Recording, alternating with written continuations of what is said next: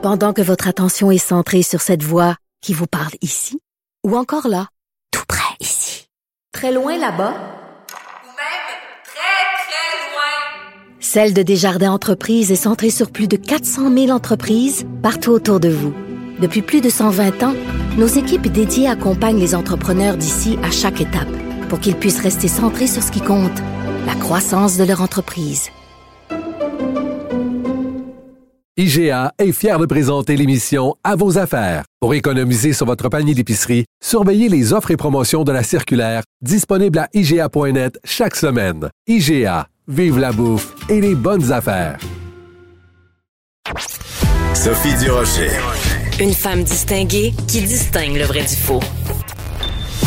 Vous écoutez Sophie Durocher. La semaine dernière, avec le chroniqueur Patrick Derry, on a parlé de la privatisation euh, de la SAQ. Qu'est-ce que ça changerait si la SAQ était privatisée, s'il y avait plus de monopole de l'État dans le commerce de détail de la vente d'alcool? Ben, aujourd'hui, on va parler plutôt du privé en santé, pas juste au Québec, mais au Canada, à la lumière du débat d'hier euh, des candidats à la direction du Parti conservateur. Patrick Derry, donc, euh, qui est chroniqueur ici à Cube, analyste en politique publique. Bonjour, Patrick. Bonjour, Sophie. C'est toujours intéressant quand on parle, ne serait-ce que du début du, tiers, de l'amorce, du commencement d'un petit peu de privé en santé, ça fait toujours euh, jaser. Euh, qu'est-ce qui a été euh, débattu hier au débat du Parti conservateur? Bon, c'est intéressant parce que M. Charest a fait une sorte de, de, grande déclaration dans laquelle il a dit moi, je, vais ouvrir la loi canadienne sur la santé pour permettre aux provinces d'innover, au secteur privé de contribuer à faire fonctionner le système de santé euh, plus efficacement avec un payeur unique, donc à l'aide entre des euh, de fournisseurs privés. Donc, en plus clair, qu'est-ce que ça veut dire? Que des fournisseurs de soins privés puissent offrir des services en santé et que le gouvernement paie pour ça. Fait ça semble être une révolution à première vue, mais il y a deux problèmes dans la déclaration de M. Charest. C'est qu'un, la loi canadienne n'a jamais interdit ça. Parce qu'il y a une loi canadienne. c'est toujours bon de le rappeler. Oui.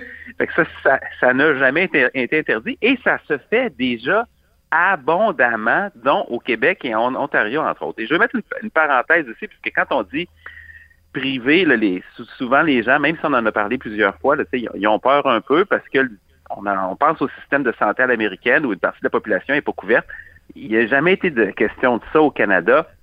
Quand on parle de privé en santé, ce qu'on parle, c'est c'est toujours sous le chapeau de la couverture universelle, mais euh, il peut avoir différents fournisseurs, dont des cliniques, par exemple. Bref, c'est un modèle à l'européenne où tout le monde est couvert, mais où le fournisseur de soins est pas seulement euh, l'État. donc, pour revenir, ça se fait déjà au Québec, en mhm. Ontario. On a des CHSLD ici, il y a 400 quelques CHSLD au Québec. Ben, il y en a une soixantaine, c'est des privés conventionnés. Donc, c'est toutes les mêmes conditions euh, pour les patients, puis aussi pour euh, les employés, les conditions de travail, les salaires notamment, qu'on peut juger suffisantes ou insuffisantes, mais je veux dire, il n'y a pas de différence entre le privé conventionné et les CHSLD publics. Il y a une différence avec les privés non conventionnés qui, eux, effectivement, sont à l'extérieur du système public. Mais ça, c'est une autre chose.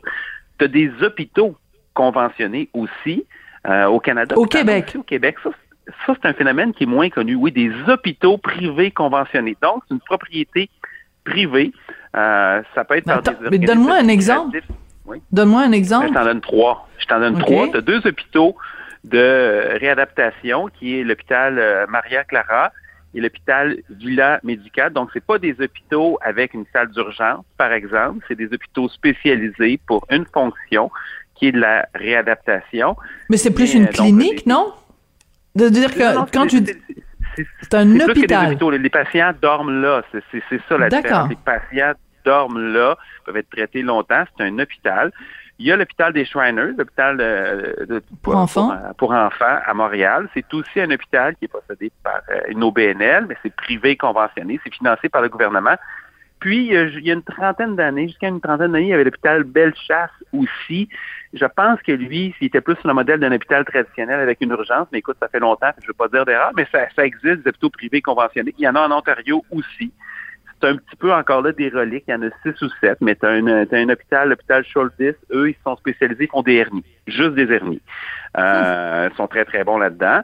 puis des, des hôpitaux spécialisés, c'est un peu sur le modèle européen. C'est-à-dire que l'anomalie, c'est notre système à nous, au Québec puis dans le reste du Canada, où tous les hôpitaux, qui soient à euh, Rimouski, euh, Sherbrooke ou Montréal, sont faits plus ou moins sur le même moule, à part les hôpitaux universitaires, c'est-à-dire que ils ont un département d'hématologie, ils ont une, obstétrique, ils ont de l'urgence, ils ont, ils ont tous des départements pareils plutôt que, par exemple, dans ce qui a du sens en passant à Rivière-du-Loup, tu un hôpital ou à Rimouski, un hôpital régional, mais à Montréal là, ou à Québec, quand tu as des hôpitaux à distance de marche, ça pourrait avoir du sens de dire, ben écoutez, on n'aura pas deux salles d'urgence dans un hôpital à cinq minutes de distance, on va plutôt en mettre une plus grosse qui a plus de ressources à un endroit, puis on va avoir d'autres départements qui sont qui sont mhm. plus gros, je sais pas moi, plus d'obstétrique ou des mancologies.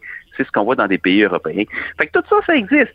Et euh, c'est donc, je reviens au débat d'hier. Ce qui est intéressant, c'est M.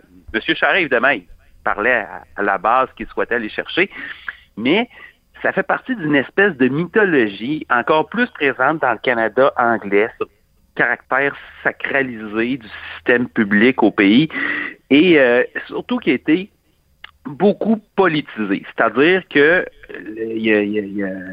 au cours des dernières années, en particulier du côté du NPD, du côté du Parti libéral, on a voulu un peu dicter comment ça se passait dans les provinces, puis euh, le, privé est devenu comme une espèce d'ennemi imaginaire à abattre, alors que les, soins sont livrés essentiellement par euh, des hôpitaux publics au pays en très, très, très grande majorité, puis avec du financement public. Puis tu vois, ce qui est drôle, c'est que moi j'ai entendu ça, puis là je pensais à un rapport du Sénat. Là, écoute, je vais, je vais te lire un extrait. Là. Il y a une confusion qui existe entre la gestion de l'assurance santé publique et la prestation des services de santé assurés par l'État. Autrement dit, la loi sur la santé, elle impose le principe de gestion publique. Le gouvernement fédéral doit expliquer clairement que la loi canadienne sur la santé n'interdit nullement la prestation par un organisme privé à but lucratif ou sans but lucratif des services de santé publique. C'est toujours le Sénat qui dit ça et la conclusion que je trouve amusante, c'est, faudrait le dire, parce que le, le niveau du débat qui fait rage actuellement sur les soins de santé au Canada s'en trouverait grandement rehaussé. Et, ça, c'était il y a 20 ans. C'était il y a 20 ans. Donc, juste pour clarifier, en, en, français de tous les jours, ça veut dire que le rôle du gouvernement, c'est de gérer les services de santé, peu importe qui fait la prestation. Donc au final, peu importe que ce soit le privé ou le public qui fournit les services, ce qui est important, c'est que le gouvernement gère la prestation des services. Gère, l'assurance. Gère le, régime d'assurance. Donc, on veut un régime public, un payeur, on appelle ça un payeur unique, c'est-à-dire qu'il y a un payeur pour tous les systèmes de santé dans le pays, c'est le gouvernement. C'est le cas au Canada, en, au Royaume-Uni puis en Suède. En Europe, tu des régimes d'assurance euh, si tu veux, obligatoire. C'est pas un payeur unique, mais tout le monde est couvert pareil. Mais c'est ça la loi canadienne sur la santé. Par contre, sur les fournisseurs, la loi, elle est absolument agnostique et c'est la raison pour laquelle il y en a partout des, fournisseurs, des fournisseurs privés. Même les, les, les, cabinets de médecins, c'est des fournisseurs privés. Mais là, euh, quand il était Oui, c'est Médecins Inc., là. C'est-à-dire que les médecins sont ben, incorporés. Voilà, c'est ça. Donc c'est en fait l'État fait affaire avec une, une, une entreprise privée qui s'appelle euh, Docteur euh, XYZ Inc. Au lieu d'être enregistrés, ils sont incorporés. Ouais. Mais même quand même quand il n'était pas incorporé, c'était une clinique privée. C'est un travailleur autonome, ça reste un entrepreneur privé quand même aussi. Mais bref, ça pour dire que le débat il a, complètement dérapé. Fait que Monsieur Monsieur Charest il annonce une, une espèce de révolution, mais en réalité c'est plus plus une révolution des esprits dans, pour, pour certains politiciens. C'est de regardez, on peut juste arrêter de faire un espèce de faux débat là-dessus. On veut que les services soient livrés de façon efficace. Puis on l'a vu au cours des dernières années, le recours aux cliniques de chirurgie privée au Québec. Là, pour, ça euh, aide à désengorger? Il y, a, il, y a, autour de 100 000 personnes qui ont plus ou moins de comme de grandeur qui ont été opérées là-dedans depuis 4-5 euh, ans. Puis ça désengorge effectivement parce qu'une clinique spécialisée hors site, mettons, euh, qui n'est pas à l'hôpital, comme le dit ou Rockland ou d'autres, bon, avant, c'était inaccessible, ça coûtait très, très cher aller là. Maintenant, le gouvernement paye. Donc, tu vas avec ta carte d'assurance maladie, mais c'est fait pour faire, je paraphrase, mais du travail à la chaîne. C'est-à-dire qu'on fait des genoux, on fait des hanches, on fait des affaires qu'on est capable de faire en série pour lesquelles on a de la spécialisation.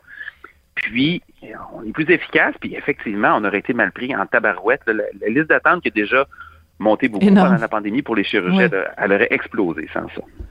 Mais euh, ce que je retiens de tout ce débat-là, c'est que quand on, on, démonise un sujet, quand on euh, vraiment, quand on présente euh, une, une, chose comme étant vraiment euh, Belzébuth incarné, ça ne fait pas avancer le débat. C'est pour ça que c'est intéressant la note que tu nous fais de ce rapport du Sénat qui date d'il y a 20 ans.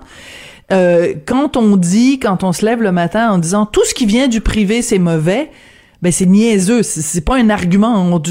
Il y a pas de base de discussion quand tu prends pour acquis que l'ensemble de tout un, le privé est bon pour certaines choses, le public est bon pour certaines pour certaines choses, mais de commencer le débat en disant tout ce qui vient du privé c'est mauvais donc il faut s'en tenir loin, c'est pas euh, c'est pas une bonne base de discussion. Écoute, euh, donc, euh, bon, ça va, être intéressant de voir euh, justement qui remporte de toute façon la direction du Parti conservateur et si c'est Monsieur Charret, est-ce que en effet il va changer son, discours à ce moment-là? Ou est-ce qu'il peut peut-être être un petit peu plus précis sur l'apport du privé en santé? Le deuxième sujet dont tu voulais nous parler, c'est la fameuse question de l'air dans les écoles. Question qui est toujours pas euh, réglée. Euh, pourquoi tu nous parles de ça aujourd'hui, Patrick? Ben parce que ben, il y a deux choses. J'ai j'ai euh, une, une, parabole puis une fable de La Fontaine en tête. La première, c'est la okay, et la fourmi. C'est-à-dire que on va chanter tout l'été, puis après ça, on va, on va danser parce qu'il risque fort d'avoir une septième vague. Là, c'est pas une garantie, mais c'est une forte probabilité parce que le virus continue d'évoluer. Mais surtout, moi, je vais te parler comment Hein, il y a une comment un ministère transforme un, chameau en cheval? il, y a, une espèce de, de, de, maxime qui veut qu'un chameau, c'est un cheval qui, qui qu'un chameau, c'est un cheval dessiné par un comité. Un comité, oui. Euh, puis tu, peux faire faire ce que tu veux dans ce temps-là. Donc, la question, c'est quoi la qualité de l'air? C'est le taux de CO2 dans les classes. Et euh, le gouvernement estime qu'une norme de 1500 parties par million de CO2 correspond à une qualité de l'air adéquate. Donc, autrement dit, si c'est en dessous de ça, le gouvernement fait rien, puis dit pas de problème, tout va bien. Euh, vous vous contaminerez pas à la COVID, puis l'air est d'une qualité qui est suffisante. Et d'y suivre les recommandations des experts. Sauf que cette semaine, on a appris, euh, c'est dans un reportage de la presse sous euh, de la part de Vincent Bourseau-Pouliot, l'Institut national de santé publique avait recommandé 1000 parties par million. Déjà, ça c'est l'organisme qui conseille le gouvernement, c'est déjà pas mal plus bas que 1500 parties par million. Mais même là, l'INSPQ est tiré l'élastique parce que beaucoup d'experts, normalement dans d'autres juridictions, d'autres pays, on recommande 800 parties par million. Fait que là, on est quasiment à la moitié du seuil qui est reconnu par euh, le gouvernement comme étant sécuritaire. on sait qu'il y a eu beaucoup de contamination dans les écoles depuis le début de la pandémie. Euh, donc, on est passé d'une norme de, de, norme étrangère ou externe à 800 parties par million. Là, l'INSPQ tire ça un peu à 1000, puis le gouvernement lui dit, regardez, 1500, c'est formidable. Fait que c'est ça, on a transformé un chameau en cheval. Et ça s'arrête pas là. Ça ne s'arrête pas là, parce que la norme de 1500 parties par million, c'est une moyenne pour toute la semaine. Qu'est-ce que ça veut dire? Bon, ben là, ça veut dire que des fois, ben, ce que ça veut dire, des fois, ce que ça veut dire, c'est que le mercredi, tu peux être le mercredi à 2000, qui serait normalement totalement inacceptable, mais si le jeudi, t'es à 800, tu fais une moyenne 2000 plus 800, 2800 divisé par 2600, donc là, t'es correct dans ta moyenne, mais le, le, mardi, la norme était totalement inacceptable. C'est un, peu, un peu comme dire que t'as le pied gauche dans l'eau bouillante, puis t'as le pied droit dans l'eau glacée, puis tu dis en moyenne, c'est correct. C'est pas... Patrick, je t'adore. J'adore cette image-là. Non, mais c'est aussi niaiseux que ça. Ben, c'est aussi niaiseux que ça parce que la journée que tu es à 2000, parce que les fenêtres sont fermées, qu'il fait froid, peu importe, là, ben là, tu as des conditions, tu vas en avoir de la propagation du maudit virus. Fait que, que donc, ça n'a pas de sens.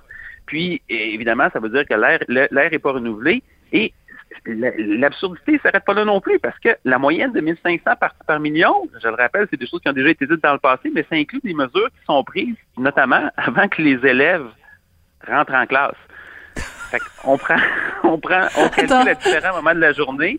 Puis, euh, je, je, sais que ça a l'air complètement dingue. Là. On dirait qu'on est dans les 12 travaux d'Astérix, quelque chose de complètement kafkaïen, là. Mais, fait que là, là, tu sais, le chameau, non, non, non, non, non, je t'arrête. Patrick, je t'arrête. en licorne. OK. T'es en train de me dire que quand on calcule la qualité de l'air, le taux de CO2 dans l'air, on prend des mesures aussi quand il y a personne en classe. OK, ça, c'est aussi stupide que de dire, mettons, Euh, le taux de décibels, il faut calculer le taux de décibels parce que au-delà d'un certain stade, quand la musique est trop forte, ça peut euh, perturber l'ouïe, ça peut causer des problèmes de surdité. Mettons qu'on dit que, je dis n'importe quoi, à partir de 50 décibels, c'est trop pour les oreilles, c'est pas bon. C'est comme si tu me disais ça et que on prenait une mesure puis qu'on faisait une moyenne avec un moment donné où c'est silencieux dans une salle de classe.